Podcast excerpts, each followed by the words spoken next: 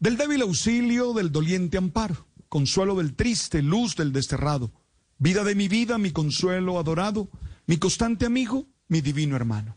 Así rezamos ante el pesebre en la celebración diaria de la novena. Son muchas las familias colombianas que aprovechan este momento para reflexionar, compartir y hacerse sentir el afecto. Entiendo la familia como ese círculo íntimo de afecto y cuidado que nos genera la seguridad para desarrollar nuestro proyecto de vida. Además, la comprendo desde la unidad, no desde la uniformidad.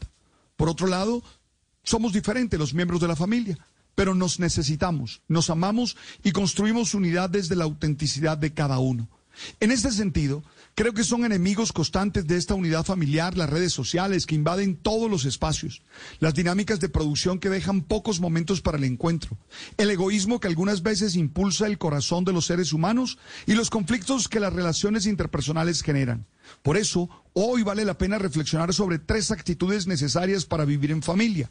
La aceptación. Hey, ninguna familia es perfecta. Somos lo que somos y nos tenemos que aceptar y amar así esconder, negar o inventar fantasías de nuestra familia, lo único que ocasiona es que nos llevemos, nos llenemos de inseguridades y no podamos realizarnos. Hay que aceptarnos y mejorar cada día. Dos, una buena comunicación, saber escuchar y saber hablar, evitar los gritos, las ofensas, las descalificaciones, pero también estar abiertos y acoger al otro con una buena escucha activa. Tres, ayudarnos desde el respeto. Cada uno tiene su rol y su función y la debe ejercer desde sus capacidades, pero todos podemos ayudar. Te invito hoy a valorar tu familia. Agradece por ella y toma mejores decisiones personales para que pueda vivir unida y siendo felices.